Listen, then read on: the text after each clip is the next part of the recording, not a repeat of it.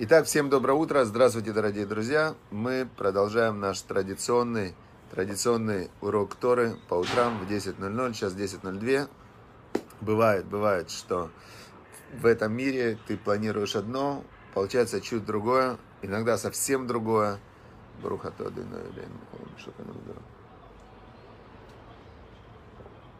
Да, я сейчас по делам нахожусь в Тель-Авиве, Сегодня у нас урок из Тель-Авива. Тель-Авив переводится название Холм весны. Да? Самый большой город Израиля называется Холм весны. Тель-Авив. Красивое название. А Иерушалаем переводится э, увидит Бога совершенства. Ире это увидит, или можно Ире это увидит, или, или будет э, бояться, будет трепетать. Не, нет, Ира, нет. Ире это Иру Шалаем. Шалаем это Шалем, это совершенный. Красивые такие названия. Петахтиква. А еще есть город один очень хороший в Израиле, называется Петахтиква. Петахтиква переводится «вход надежды». Петах – это как «вход надежды». Представляете, эти названия красивых городов? Не просто там я родился в Харькове, Харьков. Ты откуда? Я из Харькова. А это Петах Тиква, это ворота надежды. Красиво? Холм весны. Да, итак, у нас сегодня урок из холма весны, из города Тель-Авив. Изучаем мы 24 главу Мишлей, притчи царя Соломона. И дошли мы с вами вместе до отрывка, мы дошли до отрывка когда нам царь Соломон сказал на прошлом уроке, что нельзя, когда враг твой падает, не радуйся, и когда он спотыкается, не ликуй, потому что, может быть, Бог от него отвер... что это будет плохо в глазах Бога, и он от него вернет гнев и на тебя направит. Может быть, поэтому не рекомендуется смеяться даже э, над э, злодеями. А как надо реагировать тогда? Если твой враг упал, ну, так нужно сказать. Да, вот упал враг. Упал он. Хорошо. Но не радоваться. Понятно, да? Все. Теперь э, дальше говорит нам царь Шломо в 19 отрывке. Это такой очень, э, очень важный совет. Сейчас я вам прочту, потом давайте обсудим. Значит, он сказал так. Аль-Титхар, Аль-Титхар Бамераим. А, не а, Тахарут это как соревнование. Не соревнуйся со злодеями. Не соревнуйся со злодеями. Аль тикане баришаим. И, значит, не завидуй злодеям, но другая форма. То есть есть такие злодеи, разные виды злодеев. В общем, нам царь Самон говорит, что с ними не соревноваться и со злодеями им не завидовать. Как, как работает мир? Давайте посмотрим, что-то я завис чуть-чуть вроде бы. Как работает мир? Человек, а, это мы учили в Экклезиасте, царь Самон сказал, что даже самые хорошие дела человек делает из зависти. Почему? Как это так? Даже добрые, хорошие дела человек делает из зависти? Конечно. Вот а, как человек развивается? Ребенок, маленький ребенок, он а, гуляет с мамой, приходит он в песочницу, смотрит, у Петечки есть хорошие игрушки, Машенька бегает, играет в казаков-разбойников там или в какую-то игру. И он, он видит, что у кого-то есть что-то хорошее, и он тоже хочет это сделать. Или забрать, или научиться, или присоединиться и так далее. То есть получается, что все, что человек делает в этом мире, он делает, э, он должен вначале это увидеть у кого-то, а потом он хочет это сделать. И это называется часто словом за, зависть или соревнование. И вот нам говорит царь Соломон такую вещь интересную. Если ты видишь, э, что злодей он преуспевает, то не надо с ним соревноваться. Например, едет кто-то на машине, э, я помню, мне рассказывал мой брат историю, он едет с э, родителями за рулем на машине между из Харькова в Киев. У него была в то время очень мощная машина, такая Subaru спортивная. И он с кем-то на дороге начал, э, обогнал его. Ну, то есть мощная машина, что бы не обогнать. Это бандиты были, они их начали прямо с дороги скидывать. И он ехал с ними несколько километров, они просто его хотели сбросить с дороги, заблокировать, там, избить и так далее. То есть с ними вступил соревнование. а нельзя вступать в соревнования с сумасшедшими, ну, то есть со злодеями.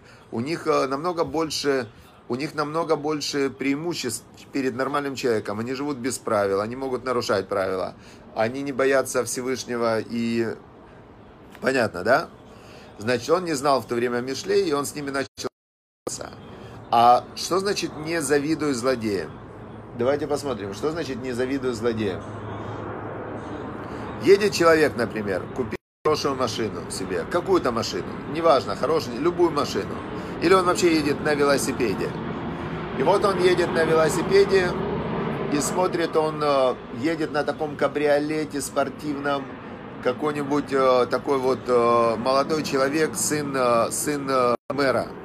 Сын мэра. Этот сын мэра, он ни дня не работал в жизни, ни дня не учился. И он едет на спортивном таком кабриолете. А этот едет на велосипеде, и он, значит, э, работает там менеджером по продажам в какой-то фирме день и ночь, у него трое детей, и он хочет преуспеть, а у него просто секунды нет, он должен, и а живет еще в квартире с родителями. И он едет на велосипеде, и как ему не завидовать? Даже если он знает, что тот человек эти деньги украл. То есть понятно, что на зарплату мэра города, который получает там, я не знаю, тысячу долларов в месяц, невозможно ездить на кабриолетах всей семьей. Но а, почему нам царь Соломон это советует? Он нам советует здесь очень по простой такой причине. Когда человек внешне соревнуется с кем-то, то он себя ставит в очень опасную ситуацию. Например, а, это такая как э, шуточная статистика, но тем не менее, что как-то провели исследование, и оказалось, что 50% посетителей травмпункта, те, которые попали в травмпункт, травмопункт, они попали туда после слов «смотри, как я могу». 50%, то есть они э, с кем-то вступали в соревнования, говорили «смотри, как я могу», и после этого они оказывались в травмпункте. А вторая половина а вторая половина попала после слов «Не, это фигня, смотри как надо». Это такая шуточная статистика, что э, если ты начинаешь соревноваться, особенно со злодеями, то ты попадешь в какую-то очень тяжелую ситуацию. И второй вариант, э, второй вариант не завидуем. Почему плохо завидовать? Сам процесс зависти, он возникает, когда ты у себя в голове сам же наделяешь ценностью то, чего у тебя нет, то, что принадлежит кому-то, и обесцениваешь то, что принадлежит тебе.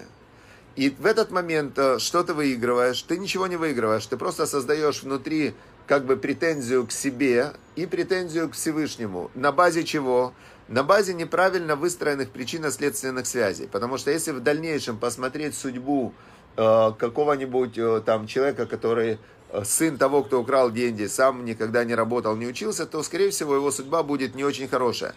И мало этого, в этом кабриолете, знаете как, скорее всего, он не испытывает радости. Он, скорее всего, из-за этого ищет наркотики, из-за этого он и бухает, потому что ему плохо. Ему плохо, ему обычная жизнь, она ему уже непонятна. То есть ты, когда едешь на велосипеде, у тебя впереди еще покупка электрического велосипеда, покупка мопеда, покупка мотоцикла, покупка автомобиля, покупка э, кабриолета там, и так далее. То есть у тебя э, огромный ассортимент доступных радостей, достигнутых целей. Но когда человек уже едет в кабриолете, и у него уже, ну, то есть ему непонятно, чего хотеть, у него впереди для того, чтобы получить удовольствие, только алкоголь, наркотики и, и все. Понятно, да, идея? И вот нам царь Самон в 24 главе, в 19 отрывке, он нам сказал, не соревнуйся с ними и не, не завидуй злодеям. Все. Теперь дальше, 20 отрывок, он объясняет, э, почему, и он говорит в 20 отрывке, «Тилотие ахарит ляра, нер решаим и дак». Он говорит, послушайте, говорит, нету последствия у зла. То есть зло, оно может э, выигрывать только на краткосрочном каком-то отрезке. Но длительного последствия у них нет. Все равно у них нет спокойной жизни, спокойной старости. Где-то им все равно оно от отдача приходит рано или поздно. И говорит царь Соломон, не завидуй, не, не соревнуйся с ними, живи своей правильной жизнью и знай, что если ты, у тебя поднимается внутри вот эта негативная эмоция, какая-нибудь зависть и так далее, ты ее как погаси? Скажи себе, 20 отрывок 24 главы, письменно это Тора, которая получена от Бога. Килотие харит ляра, что не будет продолжения, не будет будущности, нет будущего узла, нету. Нер решаим и дак. Свеча злодеев погаснет. Что такое свеча на языке царя Соломона?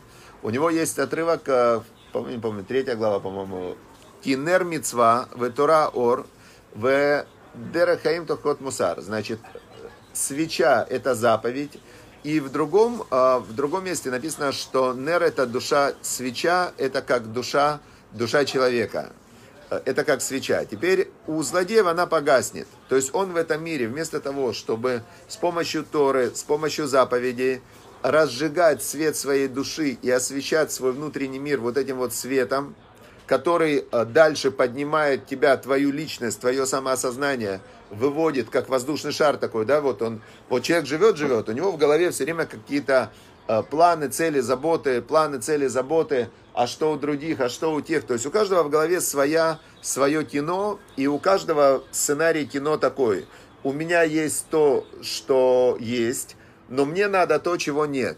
А, и то, чего у меня нет, оно меня беспокоит. И меня беспокоит, а что будет дальше, а будет ли черный день или не будет черный день и так далее. То есть все люди, они постоянно в каких-то Э, опасениях, что будет завтра и как получить то, чего у меня нет сейчас, но я это хочу. Это единый сценарий у всех. И как избавиться от проблем, когда в жизнь приходит то, чего я не ждал. То есть у человека так, то, что есть, э, это, это как бы не важно. Есть то, чего нет, то, что я хочу, но у меня этого нет, и я должен это получить. Или есть то, чего я не хотел, и я должен от этого избежать. И вот это как бы двигатель внутренних сценариев. А дальше каждый подставляет один хочет э, путешествовать и не хочет, чтобы было холодно. Другой хочет э, там машину, тот же кабриолет, да, и не хочет, э, не хочет, чтобы был лишний вес там и так далее. Вот люди все время что-то хотят, чего-то не хотят, и в этом во всем они э, крутятся всю жизнь и потом умирают, потому что все их желания и все их проблемы были связаны только с материальным миром, который, который умирает.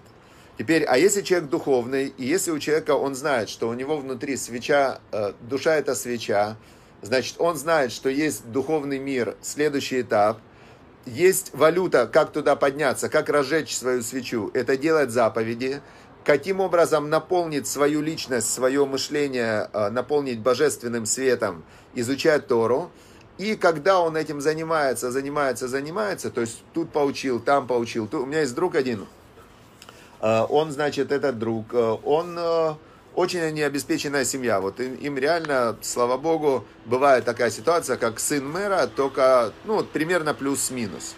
Но вот они обеспечены, но они пожили вот этой вот тупой жизнью кабриолетов, они пожили какое-то время и стали религиозными. То есть они реально столкнулись с Торой, увидели, что это такое, увидели эту жизнь. И вот, вот, пожалуйста, он целый день один урок, второй урок. Пошел потренировался, качается, тренируется. Потом опять урок Торы, опять урок Торы. И у него целый день уроки Торы, трое детей, надо детей обучать Торы. Э, жена, она тоже там какие-то книжки читает, уроки, рисует. Но они, значит, э, свою мысль как бы они привязали к, к чему? К духовности. И когда человек делает заповеди, учит Тору, ему есть чем заниматься, он все время тоже думает – только он думает, как бы мне на вечность бы еще бы одну заповедь зацепить. Как бы мне на вечность еще зацепиться за эту вечность? Я вот сейчас э, там выучу, например, пер, Пертиавод или Мишлей наизусть. Как бы мне еще сделать, может мне кого-то к Богу приблизить больше там. А вот я сейчас помолюсь за этого, псалмы почитаю и так далее. То есть, когда человек часть своего времени, он наполняет духовностью, то он как бы этот воздушный шар поднимает. У него не просто есть будущее, у него есть вечное будущее. Вот это вот то, за, как бы разница главная в мировоззрении э, материалистов и духовных людей. Хорошо, теперь, значит, 20 отрывок мы уже знаем точно, что Кило тие харит лера. Нету будущего узла. Нера решаим и дак. То есть свеча, вот эта душа, которая божественная душа, которая светит у каждого человека внутри есть этот божественный свет, но если ты его не, раз, не разжигаешь, не разгоняешь, не усиливаешь, если ты не присоединяешь к нему свет Торы, Тора это Ор, а ты занимаешься только тем, что запрещено, нельзя, злодейство, кому-то мешает, тебя люди ненавидят и так далее, все, Дж. свеча злодеев погаснет. Теперь 21 отрывок. Что говорит нам царь Соломон? А как разжечь свечу? Он говорит, Ира это Ашем, то есть бойся Бога. Что значит бойся Бога? Это вот когда ты думаешь о Боге, ты должен понять, что Бог это творец мироздания. Он сотворил всю реальность, и он ее держит. То есть Бог, когда мы говорим слово Бог, это, это просто нужно, знаете, когда человек видит кого-то очень влиятельного, например, царя какого-нибудь, там, милиционера кто-то видит, для него милиционер влиятельный, внутри возникает такой трепет, да, ты думаешь, особенно вот едешь, например, если без прав э, за рулем, и тут стоит такой полицейский, там, полицейский милиционер, и тот, кто едет без страха, у него внутри такой трепет начинается, да, потому что он знает, этот полицейский может его остановить, проверить права, прав нету, он его, значит, оп, и заберет, там, машину заберет в, и так далее. Теперь, так это полицейские. А когда человек думает о Боге, у него должно внутри возникать вот это вот э, ощущение, что я человек, сейчас я своей мыслью, когда думаю о Боге, я присоединяюсь, как бы притрагиваюсь. То есть любое размышление, это ты как э, соединяешься с тем объектом, который ты осмысливаешь. То есть когда ты берешь и смотришь на цветок и думаешь о цветке, то ты своим мышлением, своей личностью, ты с цветком с этим соединился. А когда ты думаешь о Боге и размышляешь не просто о слове Бог, Б-О-Г, а ты о Боге как о, о о сущности, как о энергии, как о начале всего, как Творце и так далее, в этот момент должен возникать вот этот трепет. И именно вот это вот соединение, оно внутри и создает вот э, самое большое духовное такое вот напряжение и состояние, которое позволяет присоединиться к Богу. 21 отрывок. Ира это Ашем, бойся Бога, бни, сынок. Вамелех имшуним альти тараф. А, значит, а, бойся Бога и добавляет а, царь Шломо интересную такую добавочку. Он говорит, бойся Бога, сын мой, и царя.